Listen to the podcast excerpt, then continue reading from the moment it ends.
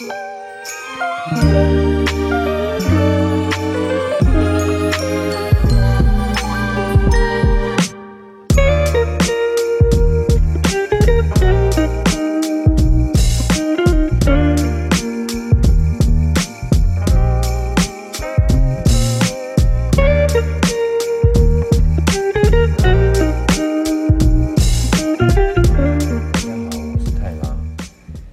想跟你们聊聊八字中有关个性的刻画，食神。之前有跟你们分享过五行属性、天干以及如何自己起八字的部分。不知道你们有没有听过食神？食呢是十点的食，神仙的神。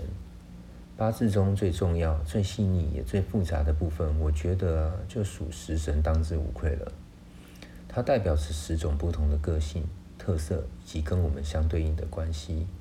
食神呢，包括了比劫、比肩跟劫财；食伤、食神跟伤官；财星呢，就是正财与偏财；官煞、正官、七煞；印星的部分就是正印与偏印。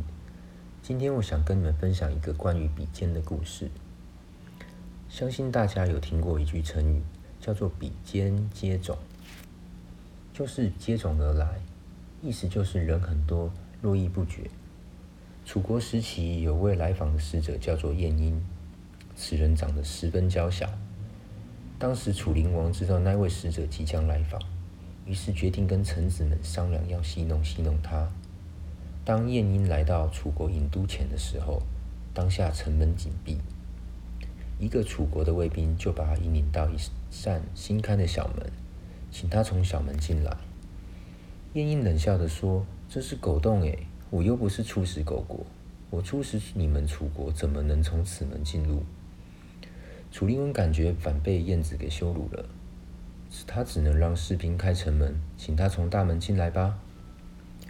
楚灵王心有不甘，还想要再戏弄晏婴一次。在接见时，他劈头第一句话就问：“难道你们齐国没有人了吗？”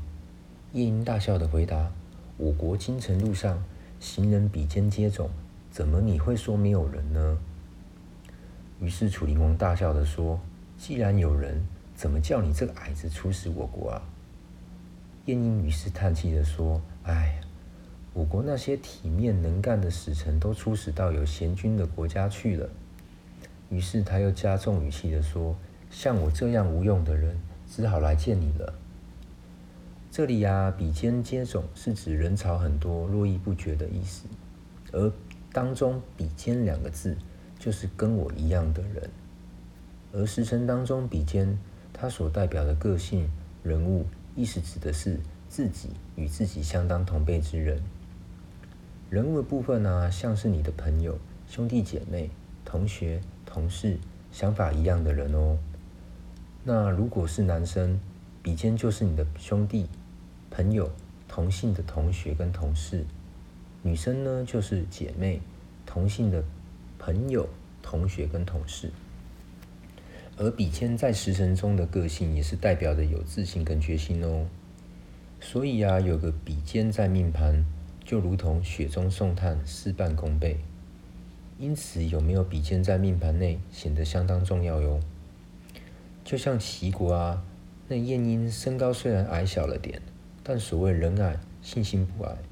一个人有了志气跟信心，自然而然啊，他不会把别人的目光放在心上，做起事情来才能够顺利跟成功。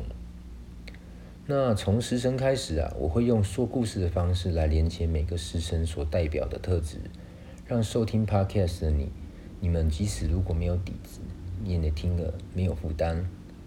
如果你跟我一样对八字会怎样影响自己、改变自己有兴趣的朋友呢，可以关注我。跟开启通知，每周我们都会上新的分享。那我们下期见喽，拜